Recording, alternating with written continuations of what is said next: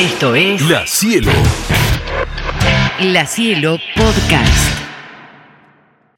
Y si te digo que hace 30 años un montón de gente en Argentina usó barbijo, sí, pero no tenía nada que ver con una pandemia, sino con la erupción de un volcán. Esta es la historia de la erupción del volcán Hudson y cómo la Patagonia quedó cubierta de ceniza. Lo que pasa es que ustedes eran muy chicos. En este momento, si nosotros ponemos la palma de nuestra mano hacia el cielo, en muy pocos instantes se cubre totalmente de cenizas. Chile, agosto de 1991. Este es el volcán Hudson. La actividad empezó el 8 de agosto, concretamente a las 6 y 20 de la tarde. La explosión de magma formó una columna de unos 12 kilómetros y en unos minutos comenzó a desprender cenizas. No sé si alcanzan a escuchar los estruendos.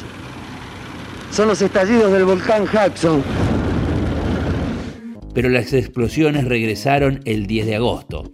Y entre el 12 y el 14 las erupciones formaron columnas de hasta 18 kilómetros sobre el cráter. Las cenizas del volcán cubrieron unos 150.000 kilómetros cuadrados de la Patagonia chilena y Argentina. Y la primera ciudad de Santa Cruz que fue afectada se trataba de Los Antiguos, a 130 kilómetros del cráter. En Perito Moreno, Las Heras, Pico Truncado, Caleta Olivia y Puerto San Julián todavía se recuerdan los graves daños provocados a la comunidad. En muchos lugares la capa de cenizas tenía un promedio de 45 centímetros de altura. El polvo causó la muerte de más de 700.000 ovejas y obligó a la evacuación de zonas enteras en el sur argentino. ¿Piensa usted como poblador de Perito Moreno de esta situación que está atravesando eh, todos quienes aquí viven?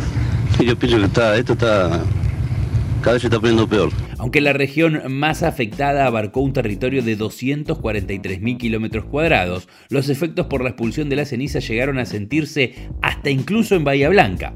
Y algunos dicen que también en la ciudad de Buenos Aires. En ese momento los pobladores tenían una gran decepción porque en sus manos solamente tenían 2.000 barbijos de mala calidad. En los medios de comunicación se instalaron los reclamos. No hay protección. Es una barbaridad que no se hayan enviado ni las máscaras ni las antiparras. Todos los pobladores están en las mismas condiciones que estamos nosotros. No tiene máscara. No, no, no, no. No tiene antiparra. Tampoco. Los primeros días que caía la ceniza hacía calor entraba en todas partes y todo tenía olor a azufre. A la gente que se quedó le pedían que no saliera de sus casas. No se podía respirar, usaban las máscaras, pero no servían de nada. Los animales morían de hambre y sed y hasta el lago Buenos Aires era una gran masa oscura de cenizas. Todo estaba a oscuras y la gente caminaba por las calles de memoria. Las consecuencias no solo las atravesó el sector ganadero y productor, sino también los propios vecinos. Alrededor de 1.500 personas debieron abandonar sus hogares porque las cenizas provocaban grandes problemas en las vías respiratorias. En la localidad de Los Antiguos, esta localidad está situada a escasos kilómetros de la frontera con Chile, es crítica, es realmente crítica.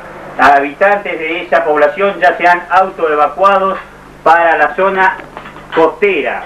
300 personas fueron evacuadas por camiones de defensa civil, mientras que el resto se autoevacuó con todas las precauciones a las eras Pico Truncado y Caleta Olivia.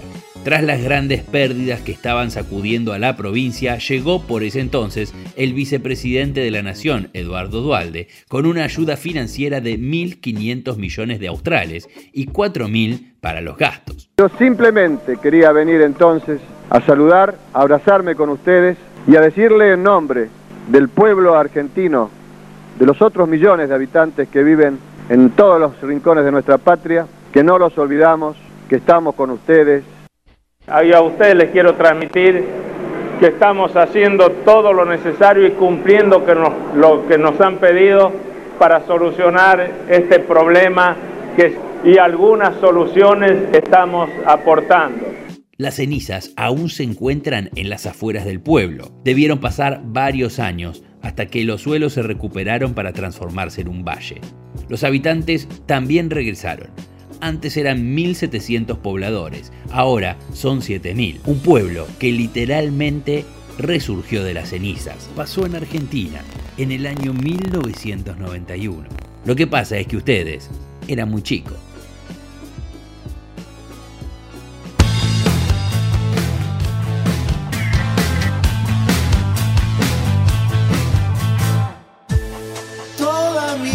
estuve buscándote. En las colinas o en ríos de la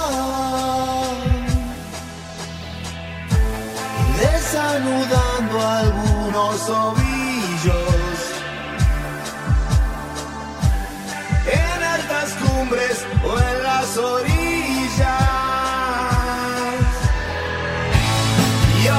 seas tan hermosa, resplandeciente hermosa, que ya no